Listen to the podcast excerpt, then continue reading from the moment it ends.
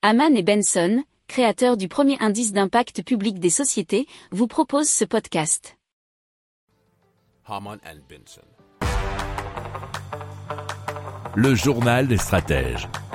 Et donc, euh, on continue tout de suite avec un four euh, solaire industriel. Alors, c'est euh, Fruit Gourmet qui l'a mis en place. L'entrepreneur donc a installé 200 mètres carrés de miroirs solaires disposés en longues lamelles d'un mètre de large, nous apprend positiveur.fr. Alors euh, c'est un concept qui a été mis en place, c'est le concept de la lentille de Fresnel. Ça permet de réfléchir la lumière du soleil sur un conduit captant l'air Alors il chauffait jusqu'à 250 degrés et il alimente deux fours euh, séchants ou pasteurisant bananes, pommes, pruneaux, fraises et figues qui fonctionnent habituellement au gaz.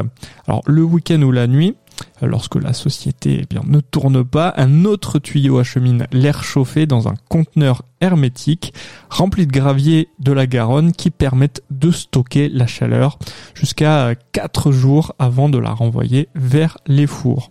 Alors euh, c'est Idelio euh, qui a fabriqué ce four et s'est inspiré en partie du four solaire d'Odelio, euh, euh, l'un des plus grands euh, du monde, créé en 1969 pour des recherches scientifiques.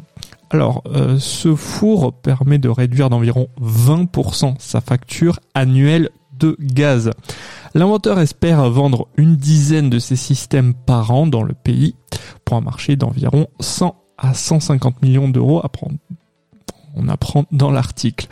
Alors, avec un coût de production de 40 à 60 euros le mégawattheure, le solaire thermique est devenu très compétitif face au gaz qui oscille entre 100 et 125 euros actuellement, euh, nous explique l'article.